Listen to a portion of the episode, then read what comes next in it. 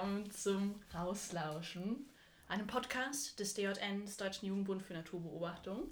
Ich bin Linda. Und ich bin Dennis.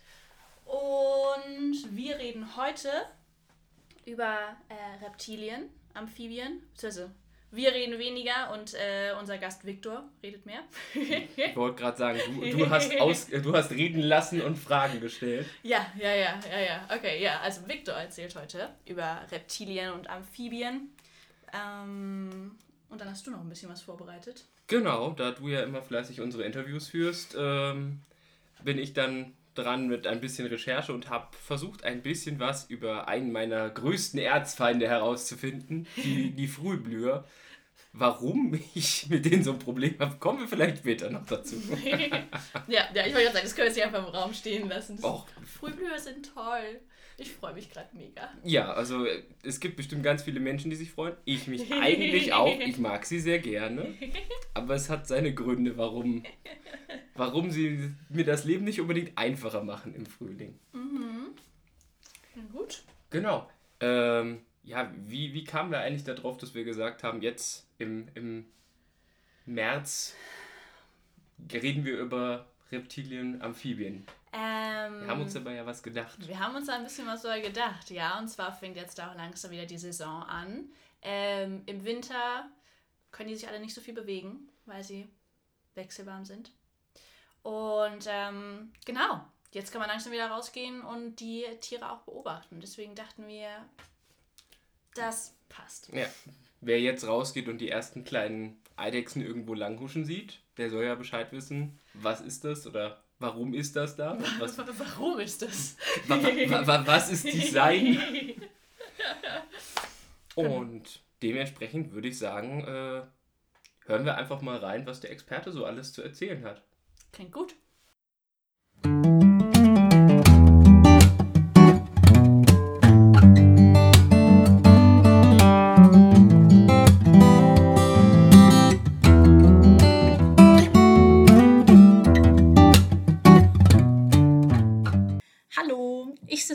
Mit Viktor. ähm, einem Kommilitonen von mir, den ich also aus Freiburg kenne. Und wir wollen über Herpetologie reden. Genau, ja, erstmal vielen Dank, dass ich heute da sein darf. Und ja, Herpetologie, das ist ein Thema, was jetzt nicht irgendwie viele Leute immer brennend interessiert und deswegen gerät es immer auf den Hintergrund. Und ja, deswegen freue ich mich, dass ich heute hier sein darf. dass wir jetzt drüber reden darfst und zwar ganz viel. Ganz viel, okay. Ähm, dann, ich meine, also die erste Frage, was ist Herpetologie eigentlich? Also die Herpetologie an sich beschreibt erstmal die Wissenschaft von Reptilien und Amphibien. Da ist die ganze Herpetofauna, das fasst im Prinzip alles an Reptilien und Amphibien, was man in einem Habitat hat, zusammen. Genau. Weißt du, wofür das Herpeto steht? Tatsächlich weiß ich es nicht. Das hat aber bestimmt einen lateinischen Hintergrund, den ich, ich also gerade also nicht ganz sagen kann. Ich habe gerade das Gefühl, dass es irgendwas mit Warzen zu tun hätte, aber ich habe keine Ahnung. Oder irgendwas mit der Haut. Wegen Herpes, das ist durchaus Vielleicht, ja. stimmt, Herpes und Haut, ja. Ja, es könnte natürlich schon irgendwie, also ich weiß, ich, vielleicht glaube ich da jetzt auch total einen Scheiß irgendwie, aber wenn man Herpes, Haut irgendwie äh, die Parallele nimmt, kann es natürlich durchaus auf die Eigenschaft von Reptilien und Amphibien äh, anspielen, die halt irgendwie entweder bei der, den Amphibien halt die semipermeable äh, Hautoberfläche oder bei, oder bei den Reptilien halt irgendwie die Schuppen als alternative Haut. Weiß ich nicht. Hm, oh, ich habe es ich gerade gegoogelt. Mhm. Und laut Wikipedia ähm, ist es altgriechisch Herpeton und bedeutet kriechendes Tier. Kriechendes Tier, okay, das macht ja durchaus Sinn, ne? Ja, das macht Sinn. Ich habe mich auch gerade gewundert, weshalb man dann Amphibien und Reptilien in eine Gruppe zusammenfasst. Ja, das, kann ich auch nicht direkt beantworten. Aber. Okay. Und gibt es viele Arten in Deutschland? Ja, Deutschland ist natürlich klimatisch bedingt ein relativ arten, ja, nicht besonders reiches Land. Also wir haben insgesamt 21 Amphibienarten. Das ist schon eigentlich recht viel, mit auch vielen Untergruppen. Also da kommen Kröten vor, Unken, wir haben die Molche, wir haben die Salamander ähm, und natürlich die echten Frösche. Das ist also eigentlich ganz stattlich. Ähm, ansonsten bei Reptilien, da sieht man schon einen ganz klaren Unterschied. Ähm, da haben wir insgesamt zwölf Arten. Das muss man aber mit äh, Bedacht sehen, weil es gibt hier und da ein paar Unterarten, zum Beispiel jetzt die Barrenringelnatter, die als eigene Art klassifiziert wird. Deswegen sage ich jetzt immer zwölf sichere Arten. ein, Okay. zwei dazu. Ähm, du hast gesagt, die echten Frösche. Weißt du, was denn unechte Frösche sind? Ja, also die echten Frösche sind die Anura. Das hat man damals so unterklassifiziert. Und ähm, ja, das kann man, kann man nicht wirklich so sagen, weil also echte Frösche ist ja irreführend. Aber die wurden einfach nur als Anura. Dann gibt es noch Lysamphobia, äh, die nochmal extra klassifiziert werden. Aber die Anura sind quasi alle Froschartigen. Aber Alle es sind keine. Molche mehr, keine, Ah, okay. Genau. Okay, da ist die also Abgrenzung. die Schwanzlurche, wie man auf Deutsch sagen würde. Ah, mhm, mhm. Und also ich meine, dann wären wir insgesamt bei 37 Arten in Deutschland. Das, Ist da überschaubar. kann man, sagen, da kann man sich schon einarbeiten. ne? Da kann man sich durchaus einarbeiten, genau. Also ich meine, irgendwie Ornithologen oder Entomologen haben es durchaus schwieriger hier in Deutschland. Als Herpetologe ist es relativ überschaubar, aber es ist dennoch natürlich ein sehr komplexes Thema und ja, bei vielen Arten braucht man einfach extrem viel Fingerspitzengefühl und auch halt gewisse Hintergrundinformationen, um mit diesen Arten umzugehen, weil sie halt dann doch sehr sensible Tiere sind. Okay, okay. Und welche Gruppe findest du besonders toll? Ähm, ja, kann man so schwer sagen. Früher waren es auf jeden Fall die Salamander. Die fand ich super als Kind, besonders Feuersalamander, Alpensalamander und so. Ähm, mittlerweile denke ich, es ist schon eher Schlangen und wenn dann halt irgendwie die Vipern, die wir hier haben. Und wieso? Kann ich schwer sagen. Also ich meine, mich interessiert jedes Reptil und jedes Amphibium und bei Schlangen ist es, glaube ich, einfach nochmal irgendwie, ja, so dieses Ungewisse. Du weißt halt nicht, was in der Schlange abgeht. Du kannst aber nach einiger Zeit das Tier relativ gut lesen und dann halt auch irgendwie in seinem Lebensraum verstehen. Und ich finde einfach, Schlangen sind super gutmütige und friedliche Wesen, die halt häufig missverstanden werden. Und bei mir ist es auch viel irgendwie das Äußerliche, was mich da total fasziniert. Also es sind einfach super schön gezeichnete Tiere, extrem ja, detailliert und haben eine sehr, interess also, ja, sehr interessante Lebensweise. Ja, ja, nee, das mit dem Aussehen kann ich auf jeden Fall nachvollziehen.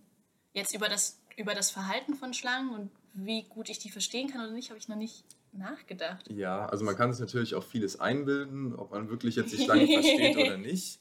Ähm, aber grundsätzlich gibt es einfach so ein paar Signale, die Schlangen manchmal senden und das ist auch von Art zu Art unterschiedlich.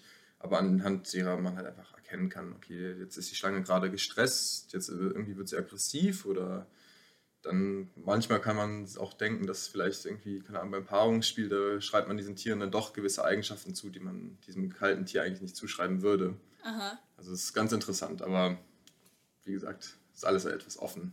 okay. Spannend, Ja, spannend. sehr komplexe Tiere eigentlich. Und wie bist du dann zuerst zu den Feuersalamandern und dann zum ganzen Rest gekommen? Ja, also ich habe, weiß nicht, keine Ahnung, das war so ein bisschen als Kind schon da.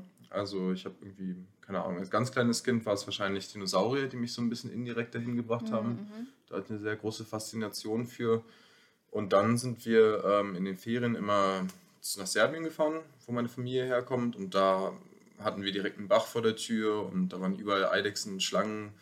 Und da habe ich halt einfach angefangen mit den äh, Feuersalamanderlarven. Ich hatte mir das davor durchgelesen, hatte in der Grundschule noch ein Referat dazu gehalten. Mhm. Und da habe ich halt immer die Feuersalamanderlarven äh, aus dem Fluss gefangen, habe sie dann nach oben gebracht, habe gewartet, bis sie quasi ihre Kiemen abwerfen, um dann an Land zu kriechen und sie dann wieder ausgesetzt. Und das habe ich irgendwie jedes Jahr gemacht und das hat mich total fasziniert. Ich hatte dann irgendwann selber später äh, auch Haustiere, also auch einen Salamander unter anderem. Genau, und dann irgendwie hat es seitdem auch nicht aufgehört. Ich habe ich hab gerade noch drüber nachgesagt und äh, versucht, also überlegt, wie ich die Frage formulieren kann. Ich war dann so, okay, Reptilien schlüpfen aus Eiern. Das ja nicht alle, aber kann man durchaus sagen.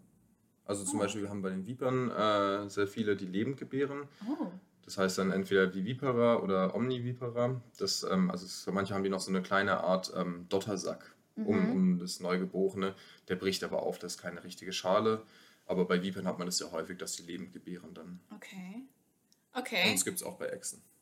Und Amphibien, aber ein, schon ein bestimmtes Merkmal von Amphibien ist, dass die Larven aquatisch sind und sich, die sich dann verändern und dann vor allem zu Ja, Landbewohnenden werden. Ja, also das ist auf jeden Fall ein Merkmal. Das trifft nicht auf alle Amphibien zu. Also es gibt auch durchaus äh, Frösche, viele, die Eier legen, die jetzt nicht unbedingt ähm, im Wasser sein müssen, wo dann halt irgendwie quasi ja ein einmal das Wasser als äh, Zwischenstadium geht, äh, es gibt auch viele, die sich im Ei komplett entwickeln und die komplette Metamorphose da ablaufen. Oh, okay. Genau. In unseren Breiten jetzt weniger, aber in den Tropen trifft man das durchaus mal an. Okay, krass. Genau, oder dann hat man irgendwie die Geburtshelferkröte, die dann irgendwie ihre Eier auf dem Rücken trägt. Gibt es natürlich mhm, auch. Mhm, stimmt, von der habe ich auch schon gehört. Genau, ja. Aber sonst würde ich sagen, das eindeutigste Merkmal ist halt einfach ganz klar irgendwie ähm, die atmende Haut. Also die brauchen auf jeden Fall eine gewisse Art von Feuchtigkeit, weil sie ja über ihre Haut atmen. Wieso? Und das machen Reptilien jetzt zum Beispiel nicht. Wieso braucht man eine feuchte Haut, um über die Haut atmen zu Damit können? der, also wenn du quasi, die haben ganz viele so kleine Feuchtigkeitsspeicher in ihrer Haut mhm. und äh, dass er, damit der Sauerstoff durch die Haut durchdiffundieren kann, braucht er Wasser. Ah, Das ist aha. der eigentliche Hintergrund. Sonst Mhm. bräuchten sie gar nicht unbedingt Wasser, sonst hätten sie sich bestimmt früher umgestellt und auch Eier gelegt. Okay. Aber genau, da es halt quasi das erste Landlebetier war, ist das ein Relikt, was geblieben ist. Ah, Genau. das, das ergibt irgendwie sehr viel Sinn. Ja. Das ist manchmal ein bisschen irreführend, weil zum Beispiel Kröten haben jetzt nicht unbedingt so eine schleimige Haut, die man auf den ersten Blick sieht, Mhm. aber auch die atmen durch ihre Haut. Okay, Die sind aber besser angepasst. Also die atmen, atmen so nicht mehr so einen hohen Anteil wie jetzt zum Beispiel ein Frosch Mhm. über die Haut, sondern atmen auch über die Nasenlöcher, aber trotzdem die brauchen die eine beständig feuchte Haut. Okay, okay. Aber wie machen die das dann mit der feuchten Haut? Also leben, ich, müssen dann immer wieder, müssen die einfach sehr viel trinken oder müssen die einfach nur regelmäßig in den Teich? Oder regelmäßig in den Teich wäre eine Option, generell einfach in feuchten Habitaten. Also dadurch, dass die Haut so atmungsaktiv ist, nimmt sie natürlich auch die Luftfeuchte mit auf. Mhm. Also keine Ahnung, es gibt ja viele äh, Kröten, die jetzt das ganze Jahr über im Wald leben. Die müssen jetzt nicht irgendwo reinspringen, damit sie weiter atmen können, sondern da reicht die allgemeine Luftfeuchte, die Bodenfeuchte aus, die vergraben sich. Das sind alles so Mechanismen, das können sie machen. Es gibt irgendwie den australischen Krallenfingerfrosch, der hat so ein Sekret, ähm, dass er sich über, den, äh, über seinen Körper reibt, das quasi nochmal als Sonnenschutz äh, fungiert. Ja. Also das ist auch ganz interessant. Aber ja, Grund, grundlegend irgendwoher bekommen sie meistens ihre Feuchtigkeit. Und wenn das halt nicht der Fall ist, dann trocknen sie ziemlich schnell aus. Und der erste, äh, also der eigentliche Tod trifft dann meistens durch Erstickung ein, weil sie halt nicht mehr atmen können. Ne, Das Tier trocknet aus und dann erstickt es und dann war es das eigentlich. Und das geht bei Amphibien halt wirklich richtig, richtig schnell. Also sagen wir mal, ich finde einen Frosch irgendwo auf der Straße und weit und breit ist kein Wasser, dann wäre es wahrscheinlich gut, wenn ich ihn in eine Box tue, wo auch Wasser drin ist und ihn dann irgendwo hin transportiere. Ja, also am besten ist es äh, vor allem für Transport einfach irgendwie Zewa zu nehmen, Küchenpapier, Mhm. es ein bisschen feucht zu machen und da auszulegen, weil bei Wasser immer die Gefahr ist, dann ist das Tier doch ertränkt oder so. Okay, ja. Aber das ist eigentlich eine gute, also vor allem dunkel auch, ne? Da soll nicht die Ah, Sonne aha. drauf äh, scheinen, weil sonst erhitzt sich zu schnell. Mhm, mhm. Sie sind ja auch irgendwie Kaltbluttiere, das heißt, wenn es irgendwie zu schnell zu warm für sie wird, dann äh, sterben sie auch. Okay. Und nochmal zurück zu den Salamandern und Salamanderlarven. Also Salamander sind auch Amphibien. Genau, ja. Ähm, und wie sehen die Larven so aus? Ähm, es gibt den Axolotl, der ist vielleicht ein bisschen bekannter. Das ist dieses weiße kleine Tierchen, was eigentlich ursprünglich aus den äh, Höhlen Mexikos kommt, mittlerweile aber auch viel in der Aquaristik äh, vorhanden ist. Und ziemlich ähnlich sie, sehen die Larven auch aus von Salamanderlarven. Mo also Molchlarven sehen eigentlich genauso aus. Das heißt, irgendwie ein sehr filigraner Körper. Und sie haben hinter den Augen halt diese Kiemen. Mit dem Kiemenbüschel atmen sie. Und sonst ist das Tier relativ ausgebildet. Es hat irgendwie schon direkt den Schwanz, hat die äh, Beine, alles ist schon dran. Genau, und aber im Laufe halt der Metamorphose bilden sich diese Kiemenflügel zurück und werden dann irgendwann komplett abgeworfen, beziehungsweise werden einfach eingezogen vom Körper. Mhm, mhm. Und dann ist das fertige Tier und geht an Land. Das ist echt abgefallen. Ähm, okay, das heißt dann aber dieses, dann die Kaulquappensache, also dass dann die Larve teilweise halt gar keine Beine hat, ist dann eine Froschkröten-Sache. Genau. Genau, ja. Das ist bei Molchen oder Salamandern eher nicht der Fall. Bei Molchlarven, je nach Art, äh, manchmal sind sie so klein, dass man die Beine gar nicht richtig erkennen kann. Sieht nur aus irgendwie wie so eine kleine Mückenlarve oder so. Ja. Aber wenn man genau drauf guckt, dann sieht man auch die Kiemenbüsche und alles. Und wie groß sind die Larven so? Okay, das sind natürlich auch sehr artabhängig, aber. Ja, auch sehr artabhängig. Also beim Feuersalamander, irgendwie, wenn sie jetzt neu auf die Welt kommen, es kommt auch ein bisschen drauf an, da gibt es auch nochmal Unterschiede bei den Unterarten. Manche fallen größer aus. Hier in Deutschland irgendwie äh, mit der Terrestris, also der Nominativart, ähm, sind sie, würde ich sagen, einen Zentimeter, anderthalb Zentimeter groß, wenn sie rauskommen. Okay. Ja. Aber sehr, sehr filigran halt. Mhm, Und dann am Ende der Metamorphose sind sie ungefähr zwei, drei Zentimeter. Also im Wasser selber passiert nicht so viel, da wachsen sie nicht groß. Wachsen, okay, im Wasser wachsen sie nicht, das heißt, sie wachsen dann nach der, du hast gerade Metamorphose gesagt. Genau, ja, genau, so. ja. Wachsen sie nach der Metamorphose noch weiter? Ja, eher, ja. Ah, okay. Also zwei, drei Zentimeter, das kann auch durchaus mal größer oder kleiner ausfallen. Ich habe Mhm. auch schon Larven gefunden, die waren gerade mal einen Zentimeter groß und hatten schon die Kiemenbüschel abgeworfen und waren an Land. Die waren quasi fertig, aber ja. genau, das, der eigentliche Wachstum, der passiert dann eher an Land. Und das dauert dann auch natürlich ein paar Jahre.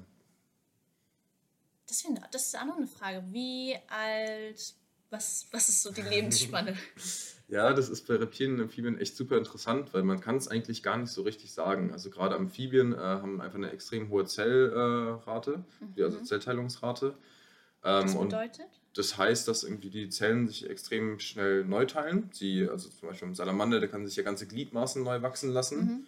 Ähm, und auch bei Reptilien durch den irgendwie eher ruhigeren Lebensstil, sag ich mal, und halt irgendwie Sie beziehen ihre. Energie, ja, genau. Also sie brauchen ja selber, haben kaum Energieverlust. Ne? Mhm. Und dadurch ähm, ja, haben sie extrem hohe Lebensspannen. Also bei Feuersalamandern gibt es ähm, in Gefangenschaft irgendwie teilweise 50 bis 60 Jahre alt. Bei Wildtieren kann man es natürlich schwierig sagen, Ja. aber ähm, auf jeden Fall 20 bis 30 Jahre ist in der Literatur angegeben. Und bei Schlangen variiert es. Also da gab es irgendwie, äh, haben wir jetzt neulich irgendwie ein Tier wiedergefunden, ähm, was schon äh, vor 30 Jahren einmal kartiert wurde.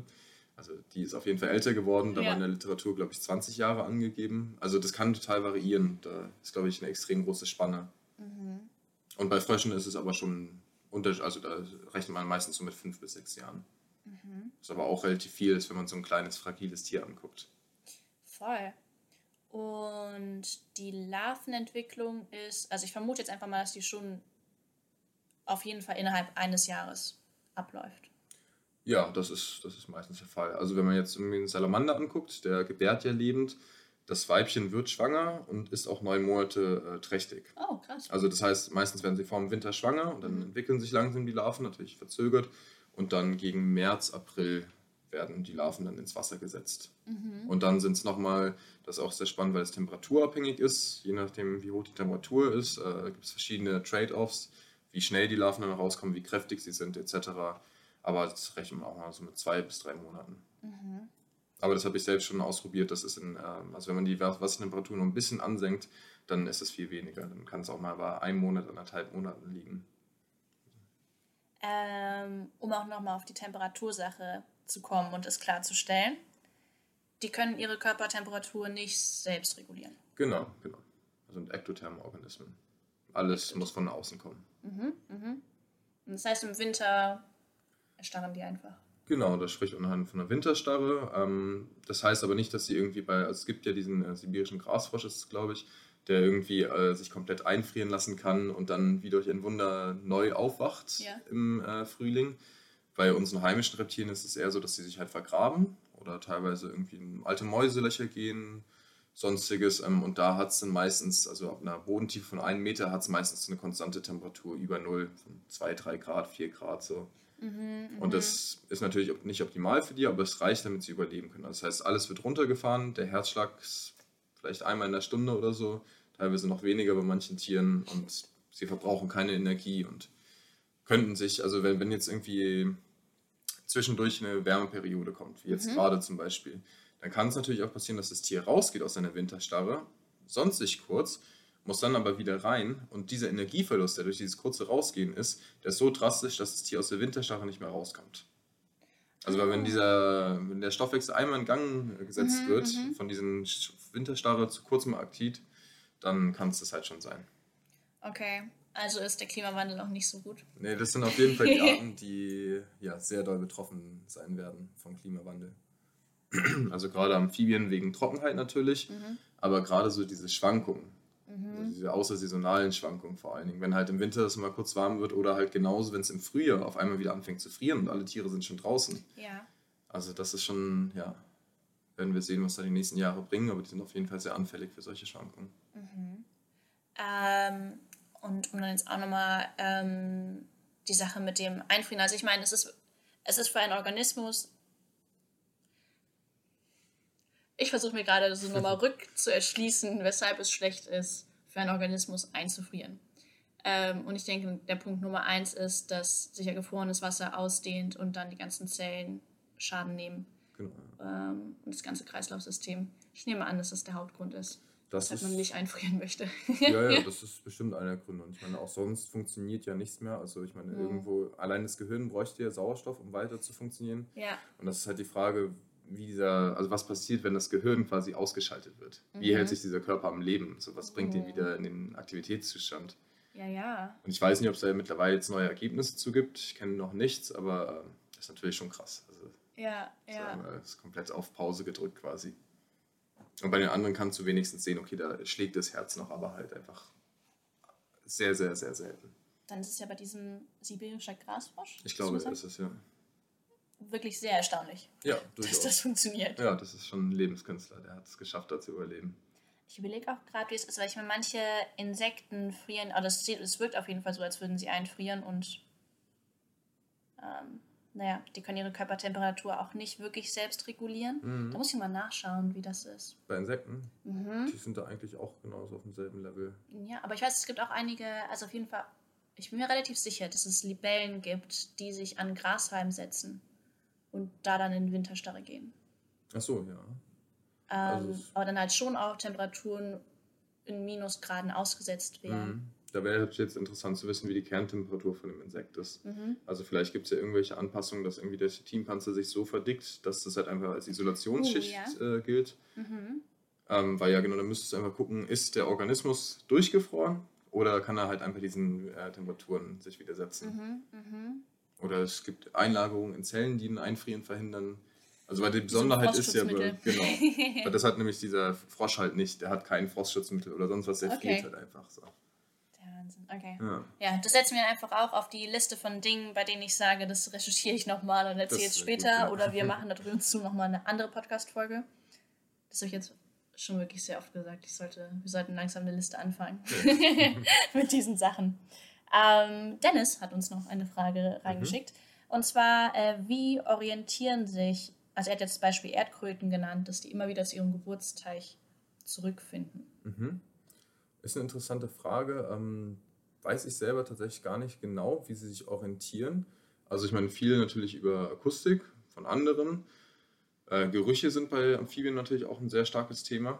Mhm. Ähm, und sonst, tja, ich, ich, da will ich jetzt keine falsche Antwort drauf geben, weil ich es nicht genau weiß. Ja, Genau, aber es, es gibt auch Fälle, wo sie nicht genau zu ihrem Geburtsteich zurückkommen. Also das ist Okay. immer so ein bisschen variabel. Das heißt, nicht- also weil, wenn man der Logik folgen würde, würden ja neue Gewässer nie besiedelt werden. das stimmt. Genau, also ich denke, da wird auf jeden Fall schon irgendeine Art von Gedächtnis da sein, dass das halt ermöglicht wird. Mhm. Ähm, aber es werden zur Not auch andere Teiche genommen oder andere Wasserkörper, Ja. die in der Nähe sind. Ja, da fällt mir gerade ein, dass auch äh, in einer von meinen Vorlesungen aus Wien ähm, auch, ich meine, es ist eine, eine Kröte oder eine Froschart, ich bin mir nicht sicher, Mhm. aber ich glaube eine Kröte, die sogar klettern, also die halt auch im Gebirge leben Ja. und dann halt teilweise dann so Steilwände hoch und runter klettern, um immer wieder zum gleichen Laichgewässer zurückzukommen. Ja, ja. Das ist aber nicht irgendwie äh, auf dem, ähm, nicht Vietnam, sondern Venezuela auf dem Plateau. Nee, ich meine, es ging um Alpentiere. Ah, okay. Hm, okay, ja, ja, ja, ich. Ah, Da, da gibt es nämlich auch irgendwie, das nochmal so ein Amphibien-Hotspot, aber auf diesem Mhm. Plateau halt ganz viele endemische Arten überleben, die es nur da oben gibt. Aber ähm, nee, muss man auch nochmal reinziehen, weiß jetzt nicht genau. Ja, ja. Ähm, wir waren jetzt schon ein bisschen, also weil wir jetzt ja voll eingestiegen sind in die Eigenschaften von Amphibien und Reptilien und auch schon ein bisschen das mit dem Klimawandel angeschnitten haben. Was sind denn gerade die Gefahren? Ähm, Ja, also es gibt viele Gefahren, die sind entweder, also einerseits natürlich schwankende klimatische Verhältnisse, ich denke, das sind die gravierendsten.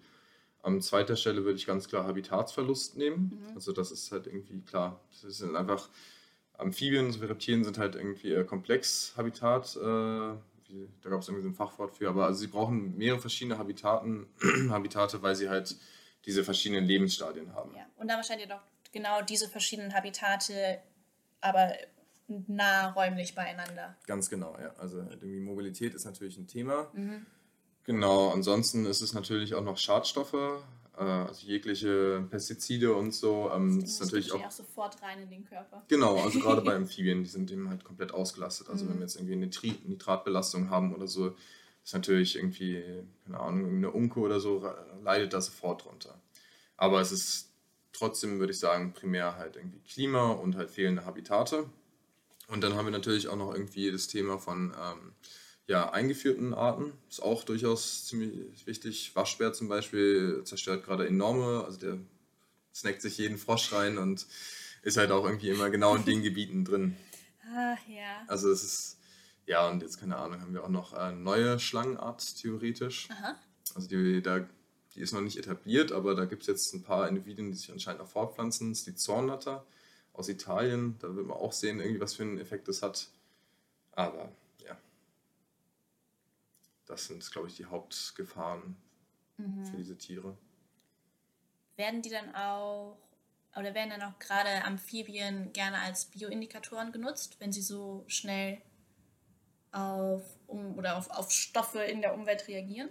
Ähm, ja, kann man begrenzt auf jeden Fall machen. Also was du vor allen Dingen machen kannst, ist, dass du dir halt anguckst, wenn du jetzt irgendwie ein Gewässer hast, wo sich halt Kaulquappen entwickeln, wie entwickeln sich diese Kaulquappen im Verhältnis zu irgendwie ja, nicht beeinflussten Gewässern. Das heißt irgendwie Größe, ähm, Zeit der Entwicklung etc., Lebensspanne. Also es gibt da sehr viele Ansätze, was man auf jeden Fall testen kann. Ähm, das wäre jetzt auch schon die Überleitung zum nächsten Themenblock. Oder erstmal, nee, vielleicht erstmal die Sache. Gibt es noch irgendwas, was du so über die Biologie von den Tieren gerne erzählen möchtest, weil du es echt spannend Ähm, findest? Ja, was ich noch spannend finde, ist halt einfach, dass sie, dadurch, dass sie meistens sehr spezifisch jagen und immer auch irgendwie ein paar Beutetiere haben, dass sie halt irgendwie die, deren Schwankungen auch sehr ausgeliefert sind. Das heißt, das haben wir nämlich jetzt nicht so erwähnt bei äh, Amphibien, wenn wir sagen äh, Pestizide, Insektizide, dann sind natürlich auch irgendwie gerade deren Nahrungsmittel betroffen. Und das kann man schwierig jetzt irgendwie quantifizieren, aber ähm, wird sicherlich auch einen gewaltigen Einfluss drauf haben. Mhm, mhm. Ja, es ist alles, es ist alles immer komplexer, Ja, ist- als die Menschen am Anfang vermuten. Sehr, sehr komplex. Dann würde ich jetzt gerne dazu kommen, wie sieht praktische Arbeit mit Amphibien und Reptilien aus? Genau. Ähm, ja, also es ist auch sehr vielseitig. Ähm, ich kann jetzt einfach nur für meinen Fall sprechen. Also ich habe einmal äh, Forschung betrieben, da haben wir Telemetrien gemacht. Das heißt, wir haben Tiere besendet und haben diese Tiere dann verfolgt, um so ein bisschen ja, einen Einblick zu kriegen, was für Habitate sie brauchen. In dem Fall war es jetzt mit Vipern. Ähm, genau, und das ist eigentlich ziemlich interessant. Du guckst, du begleitest diese Tiere halt immer. Also es sind natürlich immer sehr schwer zu beobachtende Tiere, weil sie sehr scheu sind. Du brauchst gute Wetterbedingungen, dass du sie auch antriffst. Und ähm, deswegen ist halt so eine Telemetrie immer ein super Mittel, um denen halt einfach mal ein bisschen mehr auf die Schliche zu kommen. Wo sie jetzt wirklich sind, was sie irgendwie den Tag über so machen. Weil im Endeffekt beobachtet man sie bei Aktionen, die man jetzt zufällig, wenn man über sie stolpern würde, nicht beobachten würde. Und äh, damit wird sehr viel gemacht. Ich meine, das ist gerade irgendwie hinsichtlich Krötenwanderung natürlich immer sehr, sehr wichtig. Äh, um das dann auch klarzustellen, was Telemetrie ist. Ihr habt die besendet. Genau, wir haben sie besendet. Da gibt es mehrere Arten von Sendern, die man machen kann. Die normalen GPS-Sender sind zu groß für die meisten Reptilien und Amphibien, die kann man nicht nehmen. Also man sagt immer so 5% maximal des Körpergewichts des zu besenderten Tieres. Ja. Und äh, ja, da fallen GPS-Sender einfach raus. Deswegen hat man meistens so kleine VHF-Radiosender, die emittieren einfach ein Signal und das kannst du mit einem ganz normalen Receiver aufnehmen. Also du weißt, welche Frequenz jeder Sender hat und stellst dann die ein und dann kriegst du einen Impuls und je näher du dich diesem Sender äh, näherst, desto stärker schlägt das äh, Gerät aus. Also ist, ist das das, was wahrscheinlich viele Leute auch schon in Wildtierdokus irgendwie aus Afrika gesehen haben, wenn die dann mit so großen Antennen rumlaufen Ja, und ja, ja. Tak, Tak, Tak folgen. Wobei die dann wahrscheinlich. viel kleiner. Ja, ja, also je nachdem, was sie da halt irgendwie dann telemetrieren. Also. Ja. Mittlerweile ist diese Technik auch wirklich sehr fortgeschritten. Es ist bestimmt nur eine Frage der Zeit, bis man auch kleine Frösche besendern kann Mhm, und mit GPS verfolgen kann. Aber genau, das ist so das Übliche. ja. Und wie werden die Sender befestigt an den Tieren? Ähm, ist unterschiedlich. Es gibt so Hautkleber, die dafür geeignet sind. Es gibt ähm, ja so Wundband, chirurgisches, was auch Mhm. gut geht. Bei Schlangen ist halt natürlich der Vorteil, wenn man das anbringt, dass irgendwann sie sich häuten und der dann einfach abfällt. Okay, ja. Man kann den natürlich auch ähm, unter die Epidermis operieren. Das gibt es auch. Äh, das ist eher für langfristige Projekte dann was. Ist aber natürlich ein großer Eingriff in das Tier. Also deswegen ist es nicht immer empfehlenswert und du brauchst natürlich auch einen extra Tierarzt dafür, der das macht. Ähm, dann gibt es noch Schlucksender. Die gibt es oh. auch bei Säugetieren, äh, werden die teilweise verwendet, wo das Tier den Sender einfach schluckt und der passt quasi oben direkt rein, kommt aber unten nicht raus. Und ja, ist auch immer ein schwieriges Thema, dass man den. Das klingt nicht so angenehm. Es ist bestimmt nicht angenehm und es ist auch irgendwie, man kann da leicht Verstopfung verursachen beim Tier. Und du musst halt genau die richtige Größe abpassen für mhm. das jeweilige zu besenderte Tier. Und das ist meistens unmöglich. Deswegen keine gute Sache. Und alles, was du von außen anbringst, ist meistens relativ safe. Ja. Also das kann dann auch irgendwie, wenn es mal abfällt, ist nicht so schlimm. Mhm. Sag ich mal so. Mhm. Also wenn du jetzt das Tier nicht mehr findest und weißt, da steckt noch ein Sender drin. Ja. Nee, das wird einem echt, äh, oder das würde mir auf jeden Fall echt äh, kein gutes Gefühl hinterlassen. Ja. Ich überlege mit dem, was du gesagt hast, mit dem äh, unter der Epidermis. Es ist, es ist wahrscheinlich dann deswegen halt sehr anstrengend für das Tier, weil es halt länger stillgehalten werden muss. Aber ich vermute, ja, an sich jetzt also die Wunde nicht so. Die Wunde macht es wahrscheinlich nicht so aus. Ich meine, du musst das Tier sedieren dafür. Ja, du willst okay. jetzt nicht irgendwie äh, unter vollem Bewusstsein aufschneiden. Mhm. Und dann ist halt erstmal irgendwie die Betäubung ist schon ein totaler Kraftakt. Dann mhm. haben wir eine Wunde, das heißt eine potenzielle Eintrittspforte für alle möglichen Keime. Mhm. Du weißt ja nicht, wo dein Tier dann hingeht danach, ne? Also was für Keime es ausgesetzt ist. Und deswegen ist es einfach extrem unsicher. Ja. Ja, okay. Ja. Genau, und also das wäre jetzt ein typisches Beispiel, wie man halt irgendwie Migrationswege oder generell so Habitatpräferenzen gut darstellen kann. Mhm. Also wenn ich jetzt irgendwie eine Kröte telemetriere und ich merke, sie geht irgendwie über die 31 genau an dieser Stelle, dann weiß ich, okay, da ist auf jeden Fall Bedarf und da müssen wir halt Tunnel ansetzen. Ja. So, das wäre jetzt einfach irgendwie so ein normaler Vorgang. Ansonsten sieht die Arbeit eines Herpetologen häufig so aus, dass er irgendwo gerufen wird. Da ist eine Bauplanung oder so. Ähm, und du gehst da eigentlich immer hin und schaust erstmal, was ist denn überhaupt da. Und ja. wie gesagt, das ist meistens sehr wettergebunden. Also man geht auch meistens nur bei Schönwetter raus, was ganz angenehm ist. Ähm, und ja, dann gehst du da hin und schaust halt erstmal, was ist da. Bei den meisten Reptilien sind es entweder Sichtkartierungen, das heißt, du läufst einfach irgendwie irgendeinen ja, Bereich ab und schaust da halt irgendwie schon immer so ein bisschen, was sind die bevorzugten Habitate, wo könnten sie sein. Mhm. Weil es ist wirklich sehr oft so, dass du sie einfach nicht siehst und sie trotzdem da sind. Ja, das glaube ich. Das ist eigentlich das Hauptproblem, was du beim ja, aktiven Naturschutz hast mit diesen Tieren, dass sie halt super schwer zu finden sind. Und ja, klar kannst du da irgendwie ein, zwei Begehungen machen, aber wenn du die halt irgendwie bei schlechtem Wetter machst, dann siehst du natürlich auch keine Tiere. Und manchen Auftraggebern ist das natürlich sehr gelegen, weil dann müssen sie keine event also hm. entsprechenden Maßnahmen machen. Ah, ja. Also da muss man schon sehr überlegt rangehen. Okay, und die Tiere sind bei schlechtem Wetter nicht so gerne draußen, weil? Ähm, also bei Reptilien wäre es jetzt hauptsächlich, weil sie sich halt nicht aufwärmen können. Mhm. Da gibt es aber auch natürlich eine Ausnahme. Die Schlingnatter ist eine Kaltwetterschlange, nennt man sie. Und aus irgendeinem Grund mag die es besonders gerne rauszugehen, wenn es so nicht super kalt, aber halt einfach so regnerisch kalt ist. Dann findet man sie sehr oft an. Dann hast sie einfach alles für sich alleine. Ich denke, das wird ihre Nische sein. melancholischen Gedanken. Genau, ja. ja, und wenn man sowas nicht, nicht weiß als Kartierer, äh, wenn man sich jetzt nicht mit Reptilien auskennt, sondern einfach von irgend, ja, irgendeiner Institution daherkommt, mhm. dann braucht, wundert man sich, okay, man findet keine Schlingnatter und dann sind sie auch gar nicht da. Mhm. Folglich gibt es keine, also immer, immer sehr kritisch. Und da gibt es noch andere Methoden, wie zum Beispiel, dass du äh, Versteckmöglichkeiten auslegst. Mhm. Das können irgendwie einfach Platten sein, Wellbleche, äh, Dachpappe eignet sich sehr gut, einfach so kleine Quadrate ausschneiden und die legst du halt äh, da aus, wo du sie halt ja, untersuchen willst. Mhm. Und dann schaust du immer alle ein paar Tage mal schaust du drunter und guckst, ob es das halt angenommen hat, weil es erwärmt sich relativ gut darunter, es bleibt feucht. Also das sind eigentlich immer sehr erfolgreiche Methoden, je nach Gebiet. Und das kann man schon auch immer für Amphibien und Reptilien zusammen sagen. So beide Gruppen mögen diese Platten im Schnitt. Und ja, man findet schon beides. Ähm, das wäre jetzt was, wo ich also wir würden es eher einsetzen bei einer Schlangenkartierung, mhm. sage ich mal so. Mhm. Also bei Reptilien wie Echsen, da haben wir keine Probleme. Die sehen wir auf jeden Fall so, wenn wir da einfach langlaufen. Amphibien, ja, kommt immer so ein bisschen drauf an. Kann schon mal sein, dass sich da ein Frosch drunter verirrt, aber je nach Gebiet ähm, muss es auch nicht sein. Und da gehst du eigentlich eher hin und äh, machst wie bei der Vogelkartierung, dass du halt guckst, was ruft gerade.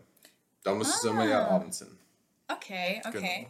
Genau. Und rufen die das ganze Jahr über oder auch dann irgendwie zur Paarungszeit mehr? Also zur Paarungszeit auf jeden Fall mehr. Es gibt verschiedene Arten äh, von Rufen.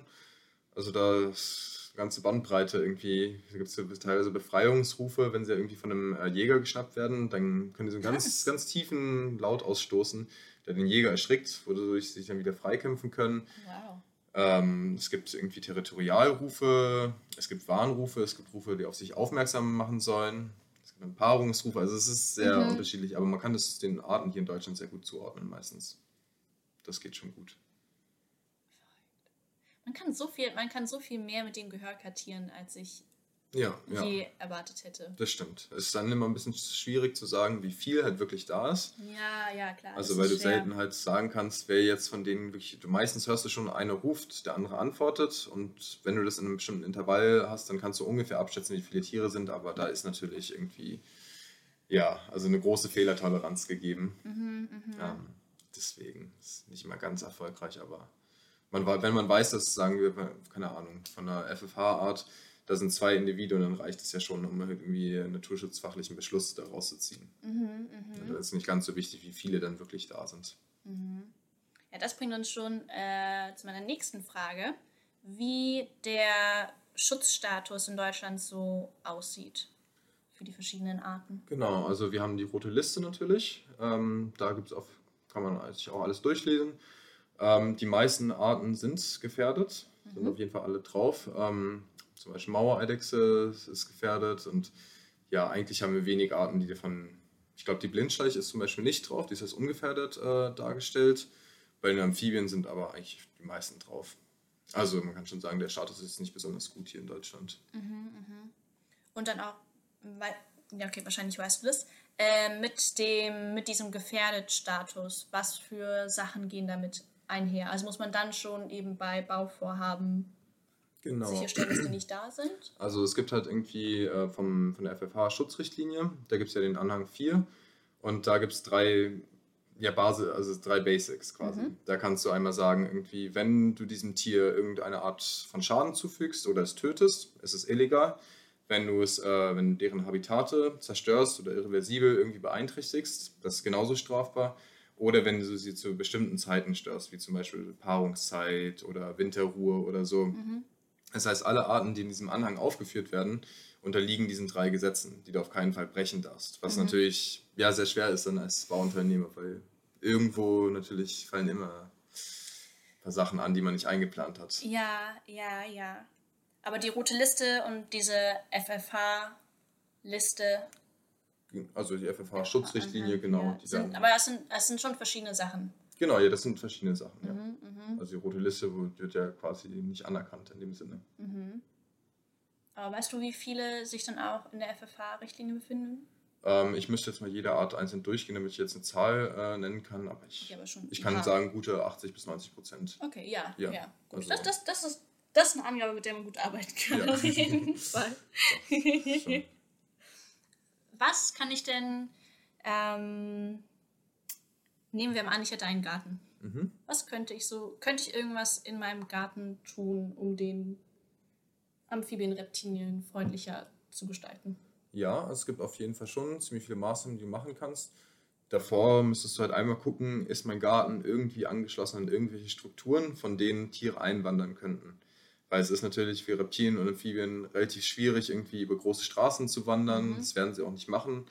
Ähm, insofern, wenn du jetzt in Mitte Berlin einen Garten hast und dann hoffst, dass da Reptilien hinkommen, ist es eher unwahrscheinlich. Es gibt Ja. manchmal Fälle, wo, wenn du jetzt einen Teich zum Beispiel baust, dass halt äh, Froschleich im Gefieder von Enten sein kann und dann kommen durchaus auch mal in solche Gebiete Oh. Ja. Frösche rein. Aber manchmal sind die dann isoliert und haben natürlich niemand anderen. nicht so. Genau, ja, da sind, da sind sie relativ tolerant. Das Mhm. geht immer ganz gut bei denen. Hm. Ähm, aber auch nicht ewig natürlich. Okay, also geht es mehr darum, sie haben keine Partner dann.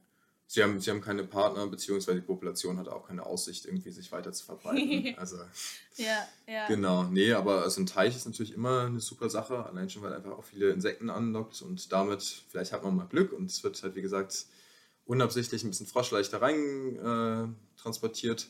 Ansonsten ist Totholz immer eine super Sache, auch Ah, zum okay. Überwintern, alte Wurzelstöcke äh, stehen lassen. So Kräuterbeete, mediterrane, wo viel äh, Steine dazwischen sind, die schön sonnenexponiert sind, wo man Rosmarin, Thymian etc. Mhm. anpflanzen kann. Das sind super Habitate für alle möglichen Echsen. Ähm, ja, neben Totholz auch einfach, keine Ahnung, Laubhaufen, alles sowas. Das ähm, Kompost, ganz wichtig. Kompost Okay. ist für Blindschleichen, Ringelnattern, äh, Würfelnatter jetzt nicht, das sind dann eher so Misthaufen, Mhm. aber ähm, auch die nutzen die. Äh, zu, super wichtig zur Eiablage. Also die verstecken sich da, die überwintern teilweise im Kompost natürlich viel wärmer Klar, und besonders die Eier werden da sehr häufig abgelegt. Okay. Genau, das sind einfache, also ich glaube, sonst würde ich sagen, irgendwie strukturreich gestalten. Gerade irgendwie so Säume, keine Ahnung, entlang einer Mauer immer schön frei halten, dass da Mhm. viel Sonne raufkommt und dann aber in der Nähe auch immer irgendwie ein Gebüsch haben oder ein Grasbüsch, wo sie sich zur Not hinfliegen können. Also sie Mhm. gehen nicht auf eine Fläche, die komplett exponiert ist und wo alles sonnig ist, wenn sie nicht irgendwo in der Nähe direkt wissen, da kann ich mich verstecken, falls jetzt irgendwie ein Vogel vorbeikommt oder so. Und das betrifft jetzt aber vor allem Reptilien. Genau, die Amphibien hätte man mit dem Teich dann gut mit abgedeckt. Die bräuchten aber genauso Totholz und so, um zu überwintern. Ähm, und bei Totholz dann. Also ich vermute jetzt halt eher so, also lieber so einen Haufen Äste als einen Stamm. Ja, ja, ich würde tatsächlich ähm, eher sagen, lieber ein großes Stück Ah. Holz, als für, also kleine, viele Äste werden auch angenommen, durchaus. Ähm, aber wenn du ein großes Stück hast, da bilden sich meistens darunter schon Höhlen. Und das sind genau die Ah. Höhlen, wo dann irgendwie Frösche rein können und so und vor allem auch geschützt sind vor anderen Jägern.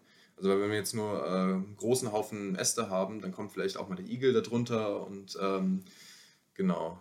Also eher lieber große Holzstücke, da finden die überall ihre Wege rein und runter. Mhm. Und sehen natürlich auch ästhetisch immer sehr schön aus. Ja. Ja. und werden immer gut angenommen eigentlich. Okay. Das ist genau genau. dasselbe wie jetzt mit so einem künstlichen Versteck, wenn wir irgendwie so einen Quadratmeter Dachpappe irgendwo hinklatschen. Da Mhm. kommt natürlich nicht so einfach was runter und das ist perfekt isoliert. Ja, ja. Und so ist es eigentlich auch dann beim großen Holz. Und ich meine, es ist ja jetzt auch echt bei vielen Sachen, die du genannt hast, das kommt auch, also hast du ja auch schon erwähnt, kommt so vielen Insektenarten zugute. Also ich meine, Totholz ist Genau, auch für sehr ja. viele Insektenarten toll. Mauern mit halt irgendwie noch losem Sand dazwischen und Mhm. sowas oder noch, noch feinerem Struktur ist auch super für viele Insekten. Ähm, also Ja, das ist bestimmt kein se Zufall. selbst, wenn dann, selbst wenn dann nicht die Arten kommen, die man sich gewünscht hätte, hilft es sicher irgendwelchen Tieren. Ja, doch, das denke ich auch. Ähm, und aber auch dann zu diesem sehr dekorativen Haufen. ähm, wir hatten mal eine Exkursion, wahrscheinlich hatten wir die auch zusammen, wo wir beim Güterbahnhof waren und hatten die auch so Eidechsen, es war noch ein Bachelor. Ja, die Exkursion hatten wir nicht zusammen, aber es ist ganz lustig, weil auf der Fläche habe ich meine Bachelorarbeit gemacht. Ach, was? Also auch zu den Eidechsen da. Okay, ja. Insofern, äh, ja, genau. Also es war auf jeden Fall das erste Mal, dass ich so diese Stein- und Asthaufen Mhm. in der Nähe von Brachflächen, dass die mir gezeigt wurden und gesagt wurde, das sind halt Ausweichhabitate, Genau. die erschaffen wurden. Seitdem sehe ich sie überall und irgendwie vor allem in der Nähe von Bahngleisen. Ja, ja. Also die Bahn irgendwie war ein viel gesehener Kunde bei uns, ähm, weil einfach, es ist ein bisschen ungünstig, weil durch die Bahntrassen, das haben natürlich Schotter, die haben irgendwie loses Material, die haben Mhm. meistens irgendwie offene Hecken daneben. Also es ist ein ideales Habitat für die meisten Reptilien und Amphibien, die können da super überwintern. Ja. Reptilien migrieren auf diesen Wegen auch. Also wir haben mittlerweile in Deutschland verschiedene äh, Mauereidechsenarten, die sich mischen mit unserer heimischen. Also, wenn man mal so guckt, das sind die wildesten Farben mittlerweile drunter Mhm. und sehr häufig auch. Und das ist anzunehmen, dass es auch hauptsächlich über die Bahntrassen kommt. Aber nicht mit den Zügen, sondern nur die Trassen ist halt die Genau. Linie von sehr geeignetem Habitat. Genau, genau, die leben Okay. da und Mhm. eine Eidechse wandert gerne mal irgendwie zwei Kilometer nach oben, Mhm. dann folgen noch ein paar und das geht immer die ganze Zeit so weiter und die können halt das ganze Jahr über da sein. Die haben genügend Nahrung, dadurch, dass die Insekten die ganze Zeit irgendwie in den kleinen Hecken sind und in den kleinen Blühpflanzen, das wird ja, Ja. alles offen gehalten. Mhm. Dann halt das lose Kiesbett drumherum ist ein ideales Habitat zum Ei ablegen. Mhm. Ja, und ähm, so deswegen hat die Bahn ziemlich häufig halt, wenn, weil die müssen ja regelmäßig äh, diese Trassen säubern, sie müssen regelmäßig neue Sachen anlegen und jedes Mal, bevor sie das machen, müssen sie ein Umweltgutachten erstellen. Ja. Jedes Oh, Mal. wow. Und ich habe selber sehr, sehr viel auf Bahngleisen gearbeitet, sehr viel irgendwie da an Projekten mitgeholfen und es ist natürlich irgendwie ja, komplett desillusionistisch, dass man wirklich alle, alle retten könnte. Ähm, aber ja, da wird, wird schon viel gemacht. Mhm. Aber diese Ausgleichsflächen sind natürlich immer ein sehr heikles Thema. Mhm. Mhm. Also Stuttgart 21 ist ein gutes Beispiel, wo die Gemüter schnell erhitzt werden. Aber auch da kannst du sagen, irgendwie da. Ja, normalerweise hast du so einen Ablauf, wenn du was planst zu bauen, dann machst du davor diese ganzen notwendigen Schritte. Ne? Du besprichst dich irgendwie mit dem Ingenieur, du machst ein Umweltgutachten Mhm. Und hätten die das damals früher gemacht, dann wären ja wahrscheinlich aufgefallen, dass 8000 Mauereidechsen da sind. Die waren ja schon davor geschützt. Das war ja nicht überraschend, dass sie da waren. Und weil denen das halt erst so spät aufgefallen ist oder sie sich so spät drum gekümmert haben, mussten die halt alle per Hand abgefangen werden. Was natürlich alles andere als optimal ist und einfach enorme Kosten verursacht. Ja. Und normalerweise mit der Bahn haben wir es häufig so gemacht, wenn du eine Fläche hast, du weißt, da kommt halt irgendwie die Mauereidechse zum Beispiel vor oder Zauneidechse, dann versuchst du über ein Jahr diese Fläche so zu verändern, dass sie nicht mehr tauglich ist für äh, die Eidechsen, du vercremst sie und bildest aber eine Alternativfläche, wo die dann selber hinwandern können. Und dann gibt es ja auch Reptilienzäune zum Beispiel, die sie davon abhalten sollten, wieder zurückzuwandern. Ja. Wenn du da mal drauf achtest, wir- wirst du äh, sehen, dass die auch häufig nicht besonders effektiv sind, irgendwie auf halb acht hängen oder irgendwie einfach ja, schon direkt umgetreten wurden. Das heißt, da können ja in die eine Richtung durch, aber nicht in die andere. Nee, da können sie eigentlich idealerweise über keine Richtung durch. Ah, okay. Also, man also die baut man erst auf, wenn man denkt, jetzt sind alle im neuen. Ja, oder wenn man dann quasi mit den Bauarbeiten äh, anfängt, Okay, ja. Mhm. versucht man den Bereich abzugrenzen, aber das ist, also es ist bestimmt effektiver als nichts zu tun, aber häufig irgendwie wird damit dann auch gerechtfertigt, dass man halt irgendwie besonders schweren Maschineneinsatz machen kann in einem Gebiet, wo halt eigentlich noch Eidechsen sein könnten. Und Mhm. ja, das war meistens auch der Fall aus meiner Erfahrung. Aber dann müssten die theoretisch auch noch, wenn sie dann eine Eidechse sehen, dann immer noch Das ist theoretisch anhalten. rein rechtlich so, nicht- ja. Rein rechtlich kann eine einzige Echse den gesamten Bau stoppen. Ja. Das ist schon so. Aber es wird natürlich selten so durchgesetzt. ja.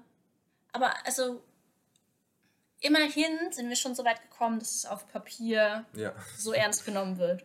Ja, ja, ich finde auch, äh, man muss da schon, also ich meine, ich finde, da muss man immer strenger als nötig sein, weil Mhm. sonst verändert sich nichts. Das stimmt, das stimmt. Aber ja. ich bin meistens auch, äh, wenn ich irgendwo Eidechsen abgefangen habe, habe ich versucht, mindestens so viele abzufangen, dass sich daraus halt eine gute neue Population bilden kann. Mm, Und ich ja. glaube, das ist ein Ansatz, mit dem du eher da halt argumentieren kannst, wo du dann sagst, okay, wir retten wenigstens so viele Individuen, dass sich halt irgendwo nochmal, die sich neu aufbauen können. Mhm, mhm. Ist auf jeden Fall besser, als alle platt zu machen, definitiv.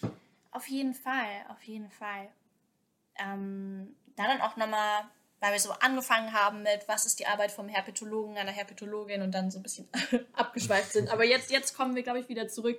Äh, also du hast am Anfang vor allem über Kartieren geredet. Genau. ja. Und dann haben wir jetzt schon geredet über dann Umsiedlungsmaßnahmen, Ja. Also wie man dann damit umgeht, wenn man die Tiere gefunden hat ähm, und aber trotzdem was gebaut werden soll. Ja, genau. Das ist so, das sind die häufigsten Sachen. Hm, Kommt drauf an, wo man jetzt tätig ist. Also in der Forschung irgendwie gibt es natürlich auch sehr viel. Es ist gerade irgendwie Mhm. taxonomisch, äh, wird da immer noch immer, werden viele neue Ketten und Verwandtschaften äh, aufgedeckt.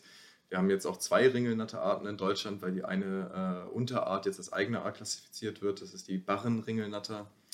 Solche Sachen natürlich auch viel, äh, viel Arbeit in Museen kann man als Herpetologe machen. Das ist, wie gesagt, alles viel taxonomisch. In der Molekularbiologie kann man sehr viel machen. Das ist jetzt nicht irgendwie mein Feld, in dem ich mich gut auskenne, aber Ja. ähm, ich weiß, dass halt in Brüssel zum Beispiel da sehr, sehr viel gemacht wird. Und natürlich auch in der Pharmazie ist es extrem gefragt. Also wenn man jetzt zum Beispiel irgendwie, das Paradebeispiel sind so Pfeilgefrösche, die haben sehr starke Neurotoxine und die kannst du aber auch irgendwie so abändern, dass halt irgendwie sie bei Personen mit Herzleiden oder halt irgendwie solchen Sachen äh, auch helfen können. Schlangengift genauso. Und äh, ein heimisches Beispiel, was auch ganz interessant war, ist mit der Mauereidechse. Ähm, wenn die von Zecken befallen wird, was sehr häufig passiert, können diese Zecken danach keine Borreliose mehr übertragen. Oh. Das heißt, es muss irgendein Immunstoff in der Mauereidechse drin sein, der verhindert oder der diesen Erreger zerstört. Wow. Und das ist jetzt wieder so ein Argument, wo man schnell mal sagen könnte, so, ach, vielleicht brauchen wir sie ja doch. Vielleicht ist es ja doch sinnvoll, Vielleicht ja. wäre es gar nicht ja, so schlecht, ja. Genau, das ist, ähm, ja, aber sonst ist es Forschung, alles Mögliche natürlich irgendwie. Sonst, es- also der Begr Arbeitsbegriff Herpetologe ist natürlich sehr vage. ja, kann man sich schwierig auf die Kappe schreiben. Ja. besonders halt in Deutschland. Aber es gibt in äh, Amerika und anderen Ländern, wo halt einfach eine größere Herpetofauna hat, da kann man das auch studieren. Das kann man leider in Deutschland nicht. Genau. Nicht- Also in Europa ist Brüssel der einzige Standort, wo man den Master of Herpetology studieren kann. Hast du es auch überlegt? Ich habe das sehr lange überlegt, auf jeden Fall, ja, ja. Aber es ist, ähm, ja, es ist eher so, ja, findet alles so molekularbiologisch statt. Es geht darum, halt irgendwie, ähm, ja, viele, viel Taxonomie zu machen und das war jetzt irgendwie nicht genau mein Interessensgebiet. Das hätte ich spannend gefunden, aber ähm, da wollte ich jetzt nicht zwei Jahre rein investieren. Mhm, mh. Weil im Endeffekt muss man sich ja eh dann privat weiterbilden, gerade wenn es um Artenkenntnis geht. Und ich glaube, ja, da habe ich eine ganz gute Entscheidung getroffen. Ja. Wie, also du hast jetzt, so wie du es erzählt hast, hast du jetzt auch schon in einigen Projekten also wirklich mitgearbeitet, mhm. hast deine Bachelorarbeit in dem Bereich geschrieben und sowas. Wie bist du da reingekommen? Also das war ja schon seit, also wirklich seitdem ich klein bin, eigentlich immer Thema gewesen. Und ich wusste, dass ich auf jeden Fall irgendwann später was damit machen werde. Mhm. Ähm, ich hatte dann nach dem Abi habe ich ein FOJ gemacht äh, in Costa Rica und habe auf einer Schlangenfarm gearbeitet. Oh, wow, ja. Das war für mich natürlich damals optimal, also eine sehr schöne Zeit. Ähm, und danach habe ich halt versucht, einfach irgendwie immer mir meine Praktika so zu suchen, dass ich halt irgendwie immer mehr da reinkomme. Mhm. Jetzt irgendwie, das mit dem Arbeiten war ein sehr großer Glücksfall, weil irgendwie mein Chef einer der führenden Herpetologen Deutschlands war und das ist ein kleiner Kreis, da kommt man dann sehr schnell dazu, andere Leute kennenzulernen. Mhm. Und genau, so, das war für mich irgendwie eigentlich immer klar, dass es auf jeden Fall irgendwas sein wird. Und ich mag auch andere Artengruppen sehr gerne, aber das sind schon meine Lieblingsartengruppen. Ja, ja, nicht ja. Also so halt aus meiner Erfahrung, ich bin auch irgendwie, irgendwie in die Entomologie reingerutscht. Ich meine, das ist jetzt so eine große Sache, dass es eigentlich, dass man ja gar nicht sagen kann, ich bin Entomologie interessiert, weil es einfach so riesig ist. Ähm, mhm. Aber ja, irgendwie reingerutscht und dann bleibt man auch gerne da, weil es schon sehr spannend ist. Und ich hätte ja, genauso ja. gut auch in andere Artengruppen reinrutschen mhm. können, aber so ist es nicht gekommen. Ja, ja man findet auf jeden Fall überall immer was Schönes, für das man sich begeistern kann. Ja. Aber klar, sollte man dann irgendwann mal versuchen, sich zu spezialisieren, um in einer mhm. dann richtig gut zu werden. Das mhm. mhm. habe ich gemerkt, dass es mal schwierig ist, wenn man überall so ein bisschen was weiß. Und, ähm, das genau. stimmt. Ja. ja, da ist dann wieder gut, wenn man nicht, nicht die Ambition hat, das auch zu einer beruflichen Sache werden zu lassen. Auf jeden Fall. Das, hobbymäßig macht, dann kann man sich in allem ausprobieren. Muss ja, keine Gedanken ja. machen. das stimmt, das stimmt. Was würdest du denn Leuten empfehlen, die jetzt richtig Bock haben, sich irgendwie mehr mit dem Thema Herpetologie auseinanderzusetzen? Mm, also es gibt auf jeden Fall viele Initiativen in Deutschland auch. Es gibt irgendwie äh, Zeitschriften, die man abonnieren kann, wo immer neue Veröffentlichungen drin sind. Die äh, Zeitschrift für Feldherpetologie kann ich sehr empfehlen. Ähm, die Rana, die, die, wird auch von meinem Chef rausgebracht unter anderem. Aber da finde ich eigentlich sind immer sehr gute und spannende Artikel drin, auch von angewandten Naturschutz. Ähm, man kann in Vereine eintreten. Es gibt mhm. den Amphibien-Biotopschutzverbund hier in Baden-Württemberg beispielsweise.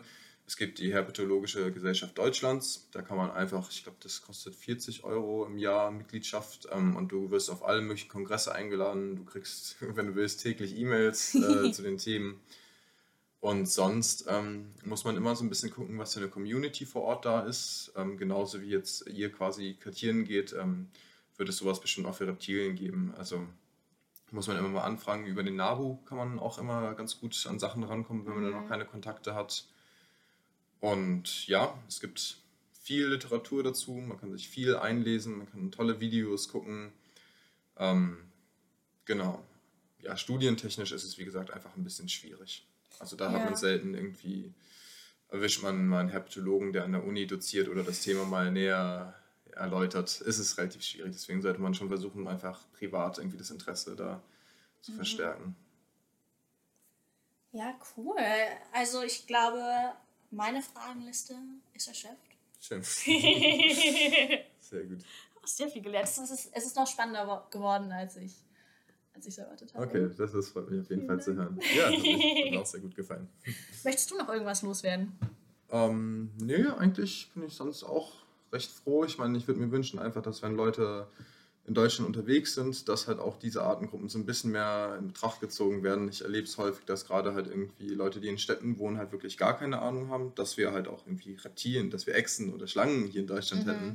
Und das finde ich natürlich immer ein bisschen schade, weil es gibt sie natürlich. Und ja, ansonsten die Hauptaussage ist natürlich, wenn man irgendwie so ein Tier findet und sich damit nicht auskennt, nicht irgendwie verscheuchen oder irgendwie versuchen zu fangen, weil gerade irgendwie, keine Ahnung, bei kleinen Fröschen, bei Schlangen kann man den so schnell irgendwas verletzen, die Wirbel sind so fragil. Selbst wenn man meint, man macht es gut, macht man es meistens doch eher falsch. Mhm. Also die beste Devise ist einfach echt nur beobachten und in Ruhe lassen. Mhm, mh. Da fällt mir jetzt auch doch noch eine Sache ein. Mhm. Äh, zum einen gibt es giftige Schlangen in Deutschland. Es gibt giftige Schlangen in Deutschland, ähm, zwei Stück.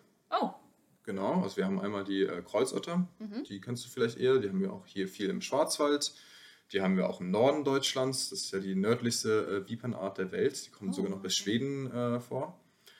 Und ähm, sonst haben wir noch die Aspisviper. Das ist aber eher eine Besonderheit, ähm, weil die kommt eigentlich gar nicht richtig in Deutschland vor, außer in einem ganz kleinen Tal. Mhm. Also das ist eine abgeschnittene ähm, Population, die wir halt wirklich nur dort finden. Und ich würde würd jetzt immer gerne sagen, wo die auch ist, aber leider muss man das geheim halten. Ich wollte gerade fragen, ja. Ja, also, ja. also man, manche wissen schon, dass es irgendwo im Schwarzwald oh. ist, aber oh.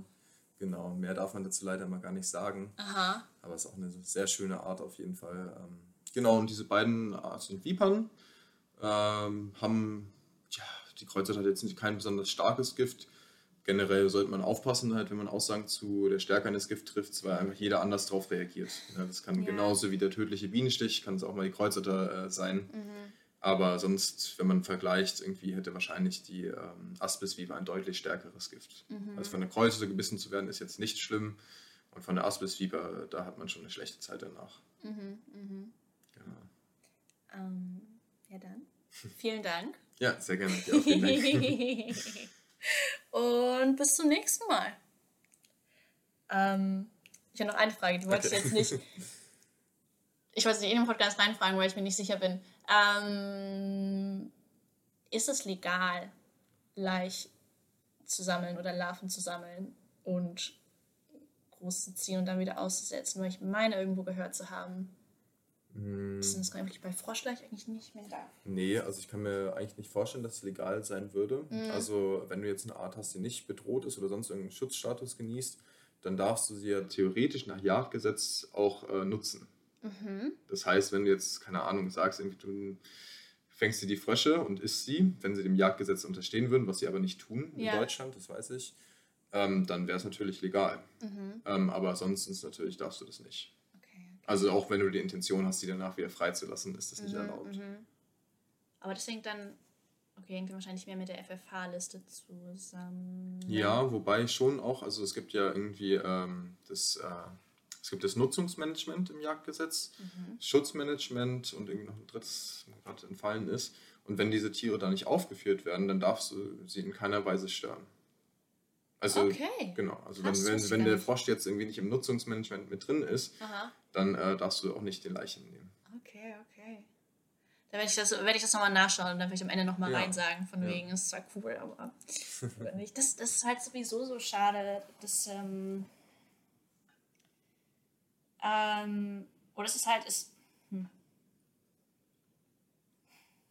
ich kann schon das Argument nachvollziehen, dass man sagt, dass man halt Ausnahmen für halt Schulen und Universitäten macht, mhm. weil das Naturschutzregeln. Und ich finde jetzt halt auch, also eben dieses ganze halt Artenkenner, ArtenkennerInnen verschwinden mit der Zeit und es ist natürlich, es ist, es ist schon schwerer, sich für eine Art zu begeistern. Da wenn jetzt mal bei Libellen, du darfst es ja nur anschauen, du darfst gar nichts sammeln. Mhm. Also, ja, okay, du darfst die, darf man die Exuvien einfach so sammeln? Ich glaube, die darfst du auch gar nicht einfach ah, okay. so sammeln. Ich bin mir aber nicht sicher müsste ich mal nachschauen. Dann halt eben, du darfst den Froschleich nicht einsammeln, du darfst, du darfst die Tiere halt eigentlich alle gar nicht mhm. irgendwie bei dir behalten und es ist natürlich auch, tja, auch jetzt halt eben dann mit dem Käfer und Schmetterlinge sammeln und halt aufspießen, das ist immer so, es ist halt irgendwie blöd und es ist schon wichtig, dass auch nicht zu viele Leute machen oder jetzt mhm. vor allem bei den seltenen, aber ich sehe halt auch voll, dass es echt wichtig ist und irgendwie ja, und ich denke mir halt. Reinzukommen. Ja, und wenn du es halt zahlenmäßig auflegst, also das ja, sind dann nicht ja. irgendwie die Taxonomen, die da das die Art zerstören, ja, keinesfalls. Ja, ja, nee, echt nicht. Aber ja, ich meine, also du kannst ja schon überlegen, dass man halt einfach irgendwie, wenn du meinst, äh, man muss da Kaulquappen in die Klasse stellen. Ich bin da auch ein großer Befürworter davon, weil ich schon denke, dass halt auch irgendwie einfach Kinder, die sowas sehen, ein anderes Verhältnis dazu haben. Mhm. Und das schon auch wichtig sind. Und da kann man natürlich auch über Zoos debattieren und so. Aber bei so ein paar Sachen, so, du kannst die ja auch nachzüchten. Mhm. Du kannst ja auch einfach irgendwie, es ist super einfach, Frösche zu züchten. Mhm. Und dann züchtest du halt ein paar davon. Oder du hältst sie in deinem Teich halt. Ne? Das ist ja mhm. auch schon irgendwo eine Art von ja, Zucht. Ja, als wenn du jetzt irgendwie zu einem wilden Weiher gehst und da ein bisschen was draus machst, dann finde ich es nicht verwerflich. Ja. Aber ich glaube, das ist einfach super schwierig. Irgendwie leicht zu transportieren ja. und dann irgendwie an jede Schule da ein paar abzu. Ja, ja, ja, nee, das ist schwierig. Also das dann halt auch irgendwie kontrolliert zu machen, dass dann halt eben mhm. dann nicht jeder wieder sagt, oh ja, ja, ich mache das für eine Schule. Und das dann. Genau. Also durch, ja. sobald du dann halt so einen Weg öffnest, wird es ja auch wieder ausgenutzt. ja, ich fürchte leider auch. Also, Ja, weiß nicht, da, keine Ahnung, wir hatten auch irgendwie auch ein paar Fälle und hat, wie gesagt, bei dieser der Asbest-Sweeper, Ja. das ist echt immer so ein bisschen, wenn ich da unterwegs war, ähm, habe ich mir immer schon genau die Leute angeguckt, ähm, die da waren. Und du hast schon gemerkt, wenn da Leute waren, die halt sich komisch verhalten haben. So, und ich bin da ja mit einer Antenne rumgelaufen und dann einen Schutzhandschuh für die Ja, so. Also es war schon irgendwie nicht ganz normal, was der gemacht hat. Und die Leute, die aber wussten, dass es äh, halt eine Asbestfieber gibt, Mhm. die haben mir, sind mir ganz anders, die haben mich gar nicht beachtet. Ja. Und jeder andere normale Mensch hat natürlich gefragt, was machst denn du eigentlich hier? So. Ja, ja. Und die, die halt Bescheid wussten, äh, das war dann immer so ein bisschen verdächtig. Und häufig waren es dann aber auch selbst Leute, die halt irgendwie ähm, ja, sich privat engagiert haben, also auch nicht mit einem bösen Gedanken dahin gekommen sind. Mhm. Aber selbst die haben so lange rumgedruckst, bis wir im Gespräch halt irgendwie meinte, ja, was machen Sie denn hier? Ja, hier. Ja. Ich so, ja, ich glaube, ich mache dasselbe. Irgendwer muss es jetzt zuerst ja, sagen. genau, genau. Und das war dann immer ganz lustig. Aber ähm, ja, ich habe da schon auch manchmal ein paar Leute getroffen, bei denen war ich mir nicht ganz sicher, was sie da wirklich machen. Mhm. Und das kannst halt auch nicht jedem im Rucksack schauen, ne? Ja. Was jetzt machen, aber. Also es ist schon, ist schon irgendwie schwierig. Und ja, und Mhm. ich finde es halt auch gerade schade, weil irgendwie gerade die Aspisviper ist so eine geile Schlange. So. Eigentlich würde man die gerne jedem zeigen und halt irgendwie Mhm. auch für uns, keine Ahnung, dass man Ex- Exkursion dahin macht, weil das schon sowas Besonderes ist. Aber dann würden halt ganz schnell Leute rausfinden, wo genau es sie gibt. Und Ja. ja, weiß nicht. Hm. Muss man schon mega vorsichtig sein irgendwie, dass man auch keine Bilder veröffentlicht und so. Und also die steigen da echt aufs Dach. Das glaube ich, ja. Das glaub ich. ich meine, jetzt gerade in, in unserer heutigen Welt irgendwas geheim zu halten. Ja, und so muss halt, also ich meine, klar kann ich ein Bild von Aspisviper posten, aber ich muss halt schon aufpassen, dass halt keine Landschaft dahinter ist, die halt verraten könnte, wo es ungefähr ist. Mhm. So, und dann denke ich mir, das ist ja irgendwie auch bescheuert. Mhm. Also manchmal nicht ganz so einfach.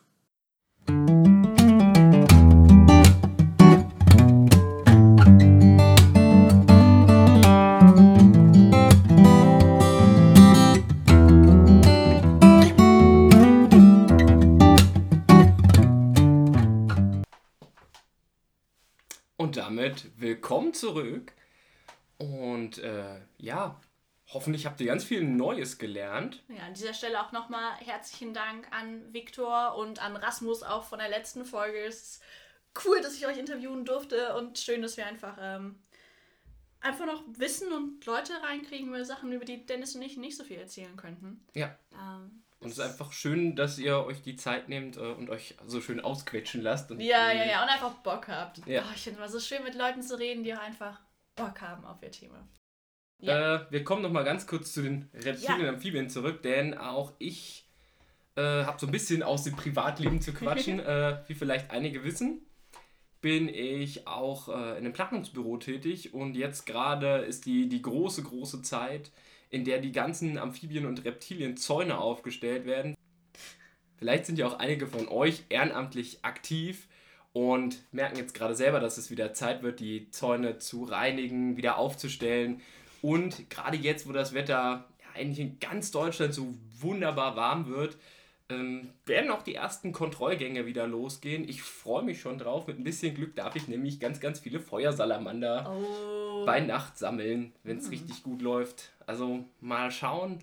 Und äh, genau, für euch als Tipp, jetzt ist gerade eine super Zeit, wenn die ersten warmen Regentage kommen und ihr irgendwie Tümpel oder Gewässer kennt, die prinzipiell gut geeignet sind, geht ruhig mal raus, so zur Dämmerung, aber auch schon im Dunkeln, wenn es warm ist und im besten Fall sogar noch ein bisschen regnet oder an dem Tag geregnet hat, also es schön feucht ist in der Luft, dann kann es jetzt richtig, richtig losgehen mit der Wanderung und dann kann es gut sein, dass ihr massenhaft Tiere finden werdet, die da gerade unterwegs sind. Ähm, nach Möglichkeit fasst sie nicht an. Man kann ganz viele von den Tieren zum Glück super per Foto bestimmen. Also wenn ihr euch nicht sicher seid, macht einfach ein Foto davon. Wir haben nicht so unendlich viele Amphibien- und Reptilienarten, dass man die sehr gut auch über Fotos dann bestimmen kann. Also meinst du, passt dann einfach zu googeln, Kröten Deutschlands und sich die anderen Fotos dann anzuschauen, es zu vergleichen? Genau, also so, man hat ja so ein bisschen das Gefühl, also ich meine zum Beispiel die Molche sehen ja schon mal ganz anders aus als äh, jetzt irgendwelche Kröten und Krötenfrösche. Dann auch einfach mal ein bisschen rumgucken und vielleicht kann man ja sogar schon ein bisschen was einschränken und hat dann noch so eine Idee von drei, vier verschiedenen Arten, weil ich glaube, allein schon, wenn man braune Kröte eingibt, Deutschland, dürften es schon nur noch sehr begrenzt viele Echt? werden. Nur, okay, ich dachte, das wäre eine Sache wie mit dem, äh, wie weiß, wir hatten das bei einer Vogelexkursion irgendwie, der, Ah, der, der- der KBB, der kleine, nee, der Der- KBV, der kleine braune Vogel. Nee, also das ist ja das Coole, dass wir da wirklich eine verhältnismäßig kleine Artengruppe haben. Also ich denke, da kommt man sehr gut hin. Und wenn ihr natürlich gar keine Ahnung habt, könnt ihr uns auch gerne das Bild schicken und dann rätseln wir mit euch gemeinsam. Das äh, kriegen wir dann schon irgendwie raus. Also ich denke, das da haben wir Ja, auch ich wäre dabei. Ich habe noch überhaupt keine Reptilien, Amphibien bestimmt. Ich wusste nicht mal, dass man nachts rausgehen soll. Das ist jetzt auch schon. ja, wieder was gelernt. Also empfiehlt sich, weil tagsüber sind viele halt, also es ist zu warm, zu trocken ganz häufig. Hm. Äh, und im Schutz der Dunkelheit wird man halt weniger gefressen. True. Ja. Okay. Gerade jetzt, wenn sie halt auf Wanderung sind. Also, wenn ihr da Bock drauf habt, dann macht euch, genau, macht euch los. Noch ist es trocken. Wenn die ersten warmen Regentage kommen, das Ganze geht wahrscheinlich so bis durchaus in den April hinein, je nachdem, wo ihr auch in Deutschland seid, kann sich das ein bisschen verzögern. Aber so ein schöner Spaziergang mit Kopflampe in der Nacht irgendwo an Tümpeln. Passt nur bitte auf, dass äh, ihr nicht irgendwo in die Jagdreviere reinstolpert. Das wäre doof. Aber ansonsten kann man da ganz schöne Funde machen. Cool. Wollen wir mal weitermachen? Oh ja. Ja. Dann kommen wir jetzt Zu den Vogel. wir, hatten, wir hatten, bevor wir gestartet sind mit dieser Aufnahme, beide ziemliche äh, Ausspracheprobleme irgendwie heute. Wo- Oder Aus Ausspracheschwierigkeiten. Hm, so ganz leichte Wortfindungsstörungen. Ja, ja. Aber ja, wir kommen jetzt zu den Frühblühern. Ähm, zuallererst, ich habe ein Problem mit den Frühblühern. Super, Dennis. Mit den Frühblühern. Äh, weil ich bin sehr allergisch auf die ganzen hübschen grünen Pflänzchen, die da jetzt alle im Frühjahr rauskommen. Deswegen sind es meine, in Anführungszeichen, Erzfeinde, weil sie mir dann doch den Frühling leider etwas vermiesen, wenn ich die ganze Zeit mit tränenden Augen und niesend durch die Wälder und Felder spaziere. Aber ich lasse mich davon nicht unterkriegen und ich habe ja ein bisschen was über die hübschen Pflänzchen gelernt und ich muss sagen, ich habe sie zumindest ein bisschen besser verstanden und finde sie jetzt doch, also sie haben was. Das, Schön. das muss ich zugeben. Es sind schon sehr coole Pflanzen. Ja. Ja, zuallererst mal, warum Frühblüher? Ich glaube, das ist vielleicht recht offensichtlich, aber um es gesagt zu haben, weil sie sehr früh im Jahr blühen und so die ersten Frühlingsboten auch ganz häufig sind. Ähm, ja, ganz typisch wäre zum Beispiel irgendwie Schneeglöckchen oder ähnliches, Krokusse, die ja jetzt auch schon voll in der Blüte stehen. Also da gibt es einige Arten, die jetzt im März schon in ihrer Blüte sind. Und wer sich so ein bisschen mit Botanik auskennt, weiß, das kostet einen ganzen Haufen Energie, diese bunten Blütenblätter und alles, was damit zusammengehört, weil das sind ja im Endeffekt auch die gesamten Geschlechtsstrukturen, die dort mitproduziert werden, das quasi alles zu erstellen und zu schaffen, das braucht Energie. Und wenn man sich viele Frühblüher anguckt, dann haben die gar keine riesengroßen Blätter. Das ist alles eher so ein bisschen kleiner, Stimmt, ja, ja. so ein bisschen schnuckeliger. Ähm, und da fragt man sich natürlich auch, wo kriegen die die Energie her? Das liegt daran, dass sehr, sehr viele dieser Frühblüher zu den sogenannten Geophyten gehören. Das heißt, das sind öfters mehrjährige Pflanzen. Es gilt, wie immer, es gibt Ausnahmen in der Natur. Aber das bedeutet, die haben einen Überwinterungsmechanismus für sich entwickelt. Das können verschiedene Sachen sein. Ganz typisch wären zum Beispiel Zwiebeln, wie man das vielleicht auch von einigen Arten aus dem eigenen Garten kennt. Die pflanzt man ja dann sehr gerne im Herbst irgendwie einfach so eine Zwiebel ein und freut sich im Frühjahr dann, wenn auf einmal da die Pflänzchen rausgucken. Oder was es auch noch gibt, sind Wurzelknollen. Das kann man sich dann vorstellen, dieses Wurzelwerk, und das wird an bestimmten Stellen dann richtig verdickt. Und dort in diesen Verdickungen werden dann eben auch verschiedenste Nährstoffe eingelagert, die man dann nutzen kann, um im nächsten Frühjahr wieder gleich Vollgas zu geben. Oder was es auch noch gibt, sind große Wurzelgeflechte. Das ist dann einfach große Rhizomstrukturen, wo eben eine verhältnismäßig kleine Pflanze sehr, sehr viel Fläche halt für sich beansprucht, um daraus Nährstoffe zu ziehen. Das ist so wie Ingwer und so, nicht wahr? Uh, Ingwer ist doch, glaube ich, eine Knolle. Mhm. Ich weiß es nicht. Jetzt, jetzt, jetzt bringst du mich aber komplett in die Bredouille. Ich habe doch keine Sorry. Ahnung von der Botanik. äh, das musst du jetzt im Zweifelsfall parallel nachgucken, während ich. Äh aber es ist, als ob ich am Handy wäre, während du redest. Nein, ja. niemals. Ähm, ja, um jetzt galant von dieser Frage abzulenken. warum blühen denn diese Pflanzen so früh im Jahr? Beziehungsweise warum machen die sich diesen ganzen Aufwand, um so früh im Jahr schon da zu sein? Das hat einen recht simplen Grund. Das hat mit der Evolution zu tun. Denn wenn wir jetzt rausgucken, gerade hier aus Linders Fenster kann man das hervorragend sehen. Wir gucken hier auf verschiedene Bäume mhm. und die sind noch alle kahl. Und das ist auch in unseren Laubwäldern so. Und das bedeutet, dass im Moment viel von der Sonnenenergie, die durchscheint, auch wirklich noch auf den Boden kommt, dort wo eben die Frühblüher dann zu Hause sind. Das heißt, die Pflanzen müssen jetzt gerade, wo sie noch Licht haben, wo sie Energie haben, diese nutzen und im besten Fall ihren gesamten Vegetationszyklus durchbekommen, bevor die Bäume richtig Laub haben. Und deswegen sind die Frühblüher so früh drin, weil sie sich diese Nische ausgesucht haben in dem Zeitraum von es ist schon sonnig und warm, aber die Bäume sind noch am Ausknospen und haben noch keine Laubstrukturen und deswegen Nehmen kommt uns so kein Licht weg. Genau. Ah.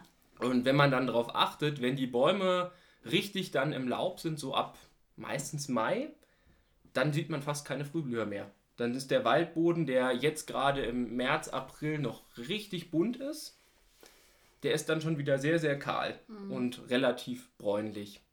Ich stelle mir vor, dass das bestäubungstechnisch äh, praktisch ist. Ich meine, okay, es sind jetzt halt, die Bestäuber kommen gerade erst langsam raus, aber an sich ist einfach, es gibt nicht so viele Frühblühe wie jetzt Pflanzen, die irgendwie halt im richtigen Frühling oder im Sommer in Blüte stehen. Und dann ist die Wahrscheinlichkeit, dass das Insekt oder wie auch immer man bestäubt wird, äh, dass es halt von der gleichen Pflanzenart etwas auf einen trifft, doch deutlich höher. Genau, das kommt noch dazu. Diese Frühblüher haben zum einen den Vorteil, dass sie eben als eine der wenigen Pflanzenarten schon da sind. Mhm. Und zum anderen sind sie, erfüllen sie eben auch diese ganz wichtige Nische, dass die Insekten, die jetzt unterwegs sind, wie wir sie hier teilweise ja vor unserem Fenster haben, jetzt auch schon Pollen und Nektar finden können.